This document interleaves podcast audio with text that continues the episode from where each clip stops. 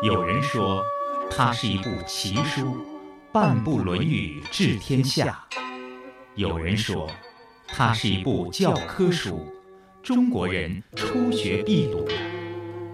这部流传两千多年、记载着孔子谆谆教诲的书，都讲了什么？又能给生活在现代社会中的人们带来怎样的人生启示呢？让我们一起。品读《论语》，听众朋友，欢迎您收听《品读论语》，我是主持人溪水。《论语》是儒家文化的核心和源头。宋朝宰相赵普曾经这样赞叹《论语》：“半部《论语》治天下。”更多有识之士评价《论语》乃经世致用之学。修身、齐家、治国、平天下，尽在其中。那么，对于《论语》，您有着怎样的体会呢？它对于我们的现实生活，到底有着怎样的现实意义？又能给我们带来什么呢？而对于传统文化当中所谓精华与糟粕的问题，又应该如何认识呢？上个周末。为期一天半的明鹤国学堂开班仪式暨讲座拉开帷幕。台湾儒家学者唐玉玲先生和他的学生来到济南，为大家带来了一天半的课程。期间，我有幸采访了唐老师，唐老师对以上的问题进行了一一的解答。唐玉林先生是台湾知名儒家学者，台北故宫博物院文物管理和修复专家。他传承于已故儒学泰斗孔子第七十七代嫡长孙孔德成先生的老师李炳南老教授。他对儒释道三家典籍融会贯通，三十多年来致力于弘扬中华文化。今天呢，我们主要是想请唐老师在传统文化方面给大家做一个普及性的介绍。我们节目的名字呢就叫品读《论语》，我们也知道《论语》就是儒家文化的源头和核心。那么对于真正喜欢《论语》的人而言呢，那么他知道学习《论语》的意义和用处。那么对于更多人、普通的听众啊和老百姓而言，《论语》离大家还是非常非常远的。那么我首先还是想请唐老师给大家介绍一下，学习《论语》对于我们的现实生活而言，到底有什么样的好处？啊，到底有什么样的实际的意义呢？如果《论语》没有好处的话，这些孔门的弟子不会去亲近孔子来学习。而且孔子把这些弟子教出来以后，他们都很有这个未来的出路啊，包括子路啊、冉求啊、啊闵子骞啊，啊这些都曾经在这个季孙大夫下面做官，那而且做的官啊都政绩非常的好。那《论语》里面呢，比如说二十篇有四百九十八条，这里面包括说会告诉我们品格教育的重要，还有这些人物的典范。这人物的典范，像子贡，他如何是成为一个成功的外交家；冉求如何是一个成功的内政家；子路是如何是一个成为成功的军事家；啊，仲弓如何是成为一个出色的政治家等等。如果我们在《论语》里面相关的这个条文集合起来，来做一个架构了解的时候，发觉到它可以让我们呃知道什么叫做典范。而且品德经营，而且告诉我们怎么为政，或怎么办教育，或者怎么跟人相处啊，或者是在内在里面怎么去做情绪的管理，怎么去找到存在的价值，在外在的出路里面怎么去跟人人际关系的相处，好，以及如何来啊办事情，办事情里面呢如何人际沟通，那如何在事情里面呢去呃掌握到自己的分寸，如何跟他人合作等等，在《论语》上面通通都有。就是说读了《论语》。就可以帮助我们当好官，或者是当上官。而且企业家，日本的企业家都一定要读《论语》。像日本的松下幸之助，还有日本的 Sony，还有那个日本的企业之父涩泽龙三，他们他们都强调要读《论语》才能治他们的企业。那升官发财都有了，有都有。而且《论语》哈本身孔门的弟子里面呢，也都是鲁国各国里面所想要网罗的对象。孔子在六十八岁到七十三岁在鲁国的时候，季孙大夫跟鲁哀公都曾经向孔子要过学生，请他的学生到国家来当官。可见孔子是一个公认的标志。国家要找人才的时候要到。孔门里面去找，请问有哪一个老师他教出来的学生，国家的领导人会去说，哎，你们学校有有没有什么人可以让我来用的？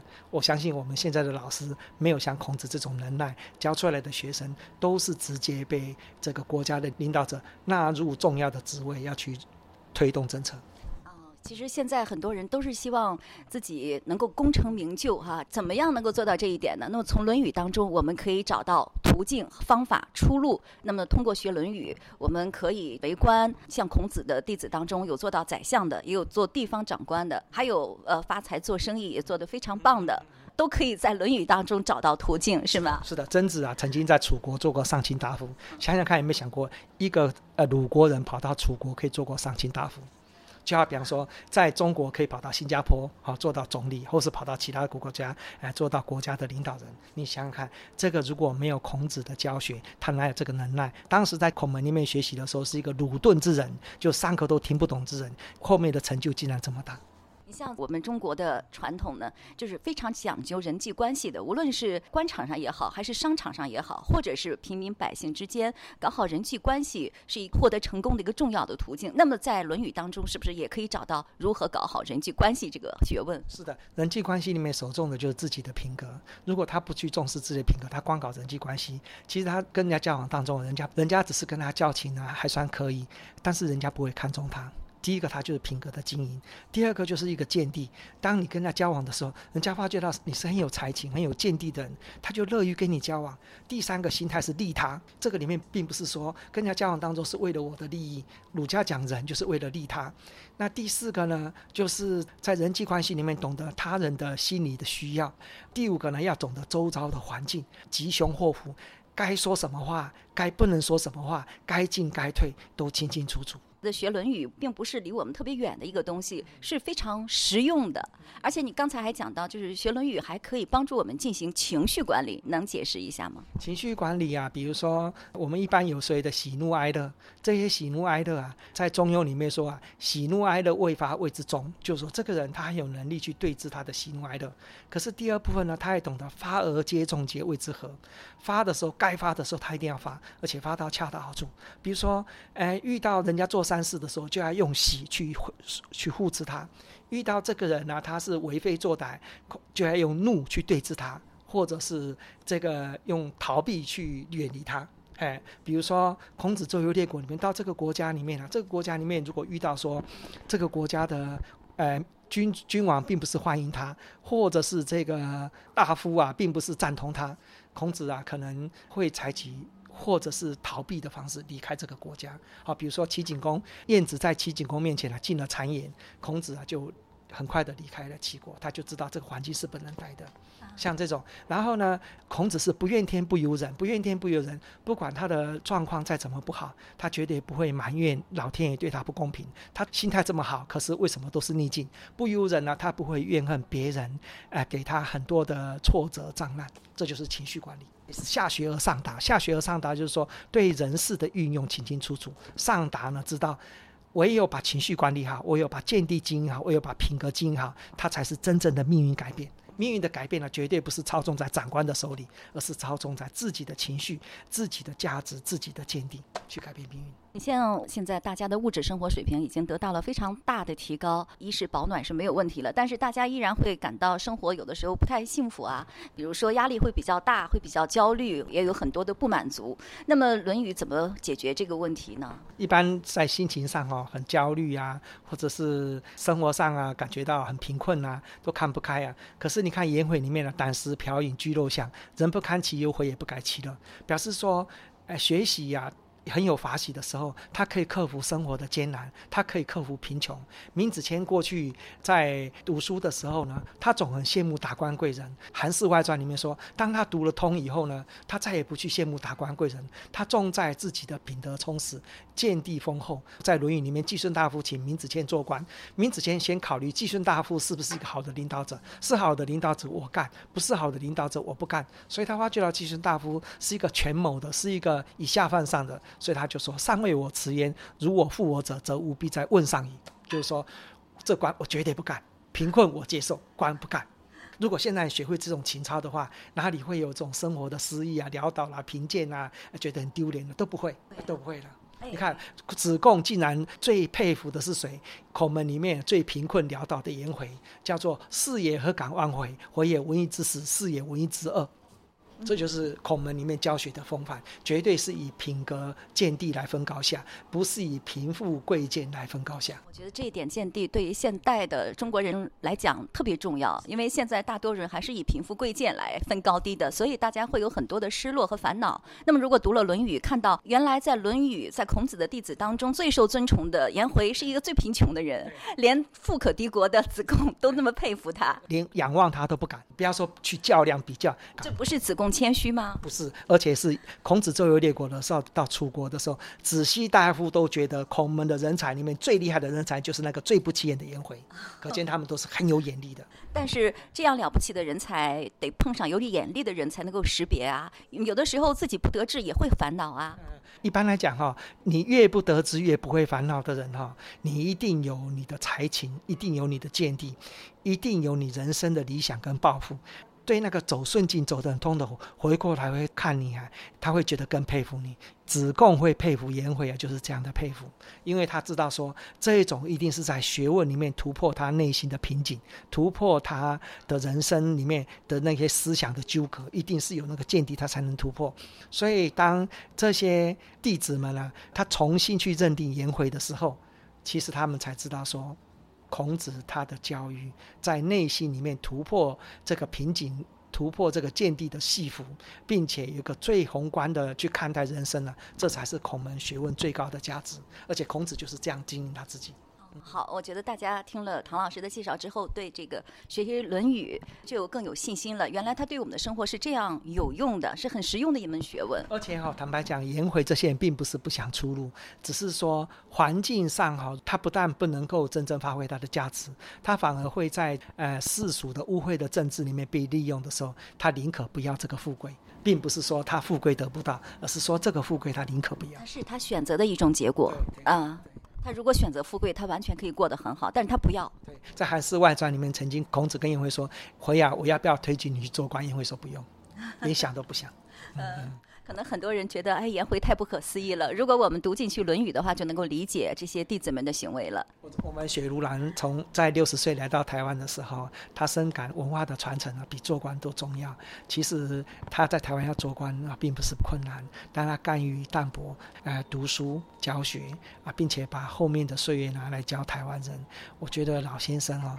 意味着告诉我们，在这个时代里面呢，真的给人家的内心的出路，这才是真正的出路。至于外在有没有出路啊，那要看环境许可不可。所以孔子说“无可无不可”，无可无不可就是一个对环境的观察。环境许可的时候，它就可；环境不许可的时候，它不可。可与不可呢，叫做唯义是从。唯义是从就是说，真正能够符合众生的利益的时候，我就可；不能够符合众生的利益，我就不可。《论语》是可以把所有人导向幸福美满的这样一门学问啊，是吧？是的，而且这个美满幸福里面呢，包括说现实的命运的改变。你看孔子的弟子命运都改变了，一般贫穷的人是最让人看不起眼的，想不到他是被人最重视的。里面很多的不起眼的弟子，像七雕开，好像澹台灭明，后面都很有出路。孔子。他教学里面呢，让弟子们统统改变命运，包括生真真生的鲁钝，后面都改变命运。所以第一个孔门的学问真的是可以改变命运的，像了凡四训一样。你这个真的你的学问是独到位、独到方向，而且是有次第、好有系统，而且有目标的，你一定会有出路。这是第一个，你的学习一定会有出路。第二个，你的学习啊，以文会友，你会交到很多的真心朋友。第三个，你的学习里面，因为你会有很多的快乐，所以你人生呢也会少掉很多不必要的烦恼。啊，第四个呢，呃，因为你做出很有价值、很有意义的对世道人心的贡献，所以对你的一生呢，很多的地方就是逢凶化吉、趋吉避凶。第五个就会像贞子一样，在临命终的时候，竟然不怕死，战战兢兢，如临深渊，如履薄冰，而今而后无之免服，就是用道去经营到人生到走到极点的时候，说好，可以了。人生圆满了，走了，这种胸怀，在雪如兰身上都看得到。哦，原来《论语》可以带给我这么多的东西。在刚才的节目当中，唐老师一再提到一个人——雪庐老人。在这里，我有必要向大家做一个简要的介绍。雪庐老人就是李炳南老教授。李炳南老教授是我们山东济南人，他名彦，字炳南，号雪庐，是孔子第七十七代嫡长孙孔德成先生的老师，孔府主任秘书长。他生前是台湾中兴大学、东海大学中文系教授，对儒释道三家典籍融会贯通，并知行合一，一生致力于弘扬中国传统文化。说到我们中国的传统文化，人们总会提到这么两个词：精华与糟粕。关于这个问题，唐玉林先生怎么看呢？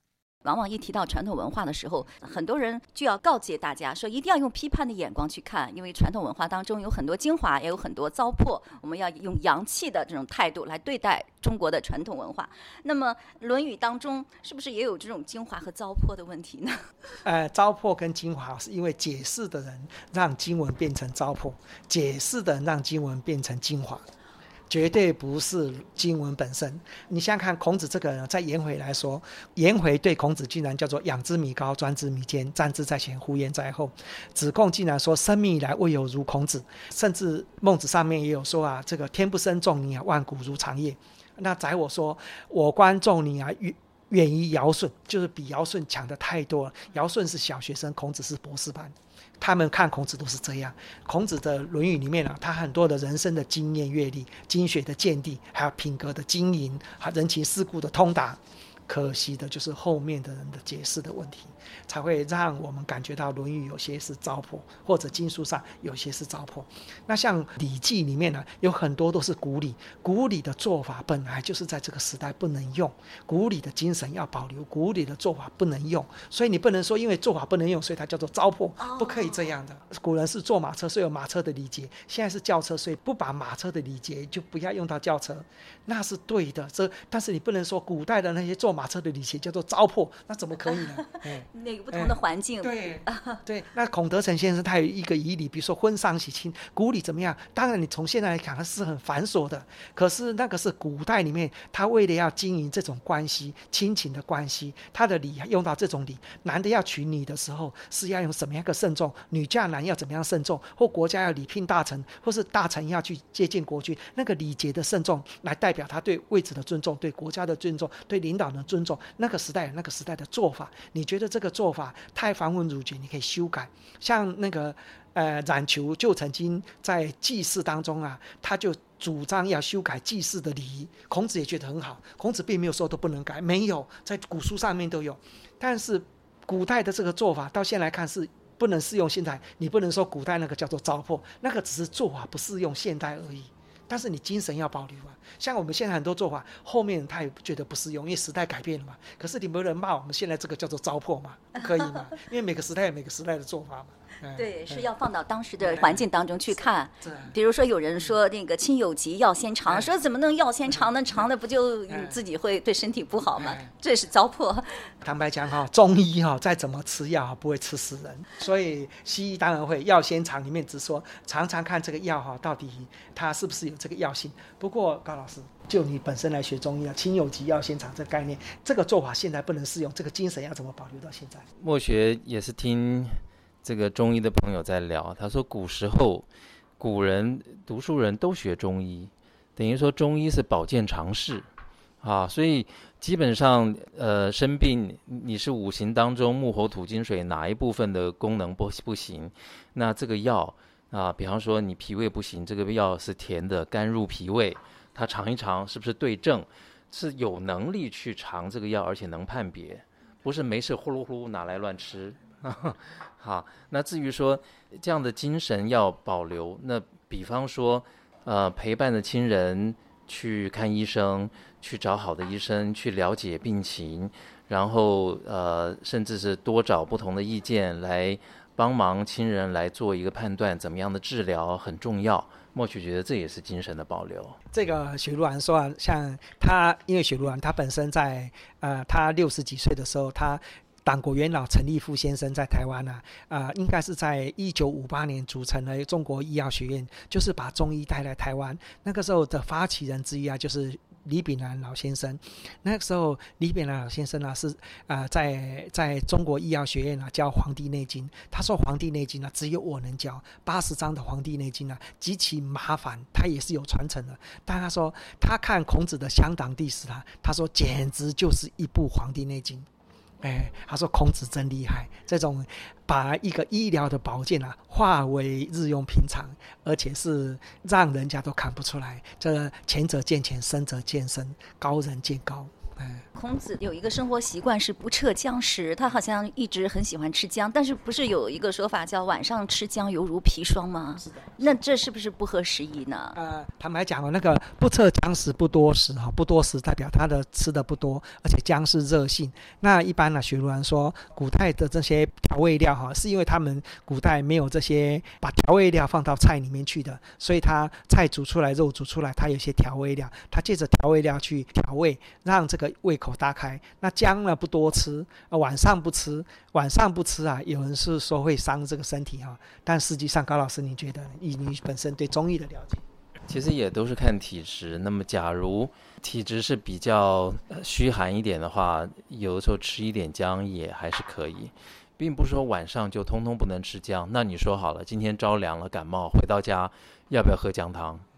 对不对？也是要看状况的。您刚才说，很多人说中国传统文化当中有糟粕，是因为后人解读的问题。那您的意思就是说，我们中国的传统文化的本来面目，如果溯本清源的话，它是没有糟粕可言的。啊，所以我才会说，我们国家哈在强盛的时候哈，是不是能够找出几个大儒？就像邓小平，改革开放的邓小平，历史转折的邓小平，不是在大陆也拍四十八集吗？其中有一集就是说，邓小平要重写教科书。他觉得教科书怎么可以这样写呢？这时候一定要把真正好的人找回来，然后把所有的教科书拿出来对对看，看要怎么去重写。同样的，对儒家的解释，看看能不能透过几个大儒去重新来根据古著去找到合理的解释，重新来看孔子，让孔子的精华去恢复出来。否则的话，各说各的，然后甚至有很多污名，让孔子这个洗刷不了，而且是批判《论语》，让《论语》真正的价值不显现。我觉得这是不公平的。你刚刚提到了邓小平先生啊，他可以说对我我们中国的改革开放啊、人民富有都做出了非常巨大的贡献。那么现在呢，我们从十八大以来，弘扬传统文化成为了一项很重要的国策。您像弘扬传统文化三十多年，对于您这样一位学者而言，了解到这一项的国策的时候，不知道您是什么样的感受？你觉得它又会给我们的中国带来什么呢？呃，我觉得喜忧参半。喜的是我们的领导人啊，他知道说文化治国非常的重要，文化治国才会让人家脱离那个霸道，就是国家强了就霸。就是那个不好，因为王道跟霸道不一样。呃，当时这个春秋各国的时候，孔子要推展的是王道文化，不是推展成霸道文化。王道文化是互相礼让，而且是能够来经营善良的风气。霸道文化就是用武力来取胜。那王道文化跟经学的见地有关，但经学的见地啊，一定要看怎么去解释经学。那所以，个领导者在推展这传统文化当中啊，喜忧参半。喜的是说，他看到文化治国的殊胜，文化。治国会带来这个老百姓真正内心的快乐，而且知道国家发展的方向，而且老百姓啊不会因为贫而而作乱，因为富而骄奢。所以那个孔子说啊，如果说好好的教育的时候，贫跟富啊都能够上轨道。原来一句话叫做什么？富的人如果学的时候，富而好礼；贫的人如果学的话，叫贫而乐道。所以这个国家不会因为贫富差距而造成祸乱，但是因为。强调发展文化、传统文化，结果各地呀，这个烽火燎原，良莠不齐，而且是以假乱真，搞不好最后是劣币驱逐良币。如果文化不好的弘扬，到最后大家没有发喜，而且认为文化是束缚，文化是违反现实，文化是脱离时代，啊，文化是不合科学，到最后的第二次是从内心里面摒除文化。那您觉得应该怎样弘扬传统文化，才能够取得最好的效果，才能够真正的深入民心、改良风气呢？就是像比尔盖茨他说，打造美国哈，一定要有优良的师资，所以如何好好的去培训一些师资，有这些老师啊，出去弘扬传统文化，才能够给传统文化带来未来的春天。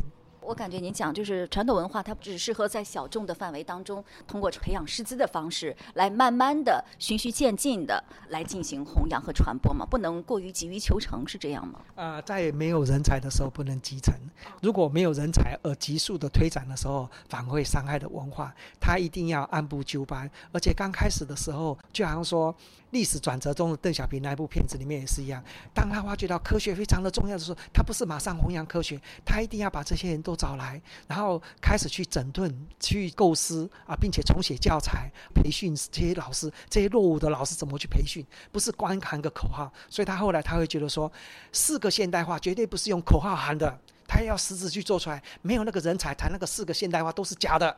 这一部片子给我感受是非常深，他真的看到问题在哪里。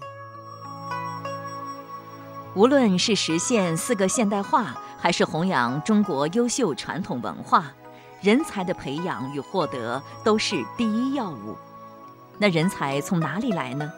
人才就从所有热爱传统文化、有志学习传统文化的你我中来。那怎样才能成为传承文化、复兴文化的人才呢？学习是唯一的途径，但这里所说的学习，并不是指的自学，而是有老师的学，有传承的学，在老师的指导下，才能找对方向，分辨良友，直达目的地。在节目一开始，我们就提到了明鹤国学堂的开班，这是一个公益课堂。从十一月一日开始，在每个周日全天上课，上午讲授《论语》，下午学习《了凡四训》，由台湾儒家学者唐玉玲老师进行引领顾问，其学生应宇桥老师常驻济南进行教学研讨。课程的地点在济南工程职业技术学院和平校区和平路六号。再说一遍。济南工程职业技术学院和平校区和平路六号，这是公益课程，不收取任何费用。在这里所期待的就是您能学有所成，将来为中国传统文化的传承弘扬做出贡献。欢迎大家前往学习。具体的上课时间是上午九点到十一点半，下午是从一点半到三点半。如果您还有什么样的问题，可以拨打零五三幺八五零三六六幺三进行咨询。听众朋友，今天的品读《论语》节目就到这里了。品读《论语》已上载山东经济广播手机客户端，欢迎下载，在经典栏目当中查找收听。下期节目再会。